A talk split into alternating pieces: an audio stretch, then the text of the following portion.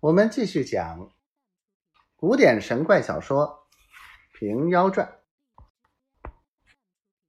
张鸾见这女子来历蹊跷，近前看时，已被冷风吹得半僵了。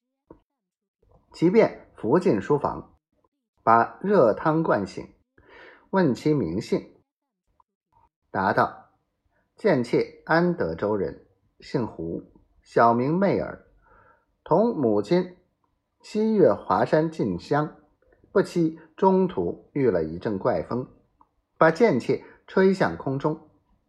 那时昏迷不醒，耳中只闻得神语云：“胡家女儿王家后，宋雨冲霄处世寿。”须臾，如卷残云。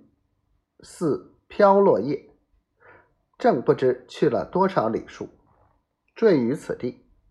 望恩官救取则个。张鸾细看那女子，妖力非常，况且应对之间有枝有叶，不慌不忙，情知不是人类。又听说神女奇怪，暗暗想到：莫非这妮子？道有飞后之术吗？则今雷中贵挑选工人，似推般美貌，料也难得。正所谓奇货可居也。便道要问冲霄处士，指贫道便是。小娘子须认作贫道侄女，贫道方好相留。媚儿忙拜下道。蒙救命之恩，便福代尚且甘心，况为叔侄，敢不从命？张鸾扶起，安放他在后面小房中接了。次早去见雷允公，说道：“贫道有个侄女，小名媚儿，颇有姿色。近因父母双亡无依，贫道已娶到寓所。”太尉若看得中意时，也报他一个名儿。万一有幸做成贫道，做个外妻。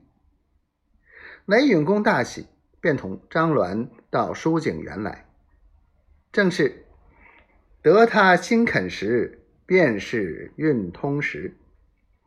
因这番有分教，胡媚儿轮回海中，重头一遍。